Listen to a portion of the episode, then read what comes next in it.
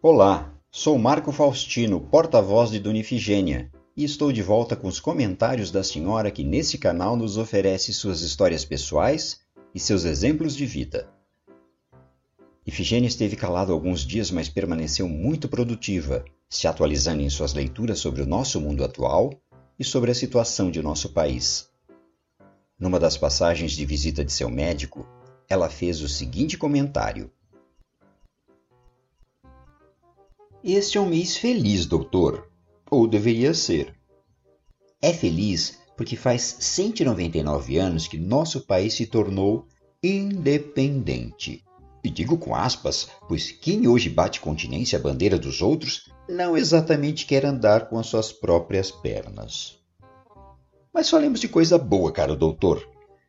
Preciso confessar que gosto muito mais de datas que chegam perto, mas não são certeiras, porque nada na história de fato é certeiro, não é mesmo?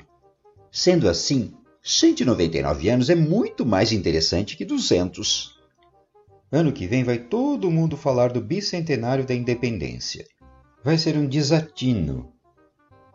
O dia é 7 de setembro de 1822, mas a gente já brigava pela independência desde muito antes é que sempre me impressiona o quão mal pensado é você invadir uma terra que já tem um bocado de gente vivendo lá e ainda levar escravizados e até convidar imigrantes europeus a viver forçosamente numa terra de desterro. E fazendo isso, achar que ficará tudo bem. Esse país foi construído em cima da terra dos outros, por gente que de primeira nem queria estar aqui. É claro que um país assim foi fundado na mais pura revolta, só que revolta de pessoas muito acostumadas a obedecer. Vai fazer 200 anos que tentamos passar à frente uma ideia de briga de família e um príncipe que grita em cima de um cavalo e pronto. Estamos independentes. Será que pensam que alguém ainda acredita nisso? O que não faltaram foram mortes e chacinas. De norte a sul desse país, não faltaram revoltas e pessoas esquartejadas.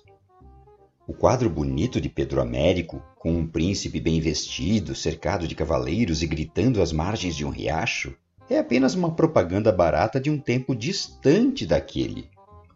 Isso mesmo, ele foi pintado em 1888, quando a família real já estava mais impopular que alguns líderes de hoje ainda tentando usar a tal independência para inflamar um sentimento nacional e dar a ideia de que somos nós contra eles.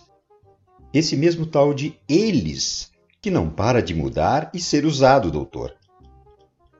Ouvi dizer uma vez que a independência foi só o dia em que o Brasil mudou para continuar tudo igual. Se puxar na memória, temos vários dias assim, não temos?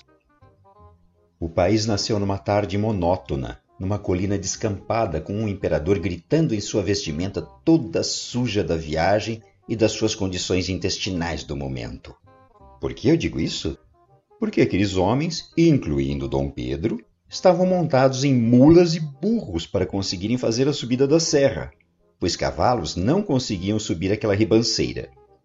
Dom Pedro estava sob o efeito de uma severa dor de barriga e seus culhões deveriam estar num estado lastimável àquela altura. O fato é que esse mês é mesmo feliz, pois podemos lembrar que em muitos momentos nossos líderes estiveram montados em burros enquanto faziam merda e gritavam alto para serem respeitados. Fico aqui pensando, afinal, quando se gritou independência ou morte, nós escolhemos o quê? Bem, esse foi o recado de Ifigênia para a nossa Semana da Pátria. Aprendi com ela que mais importante do que sair gritando por aí, parece que é conhecer exatamente os motivos dos gritos de cada um. Até o próximo podcast.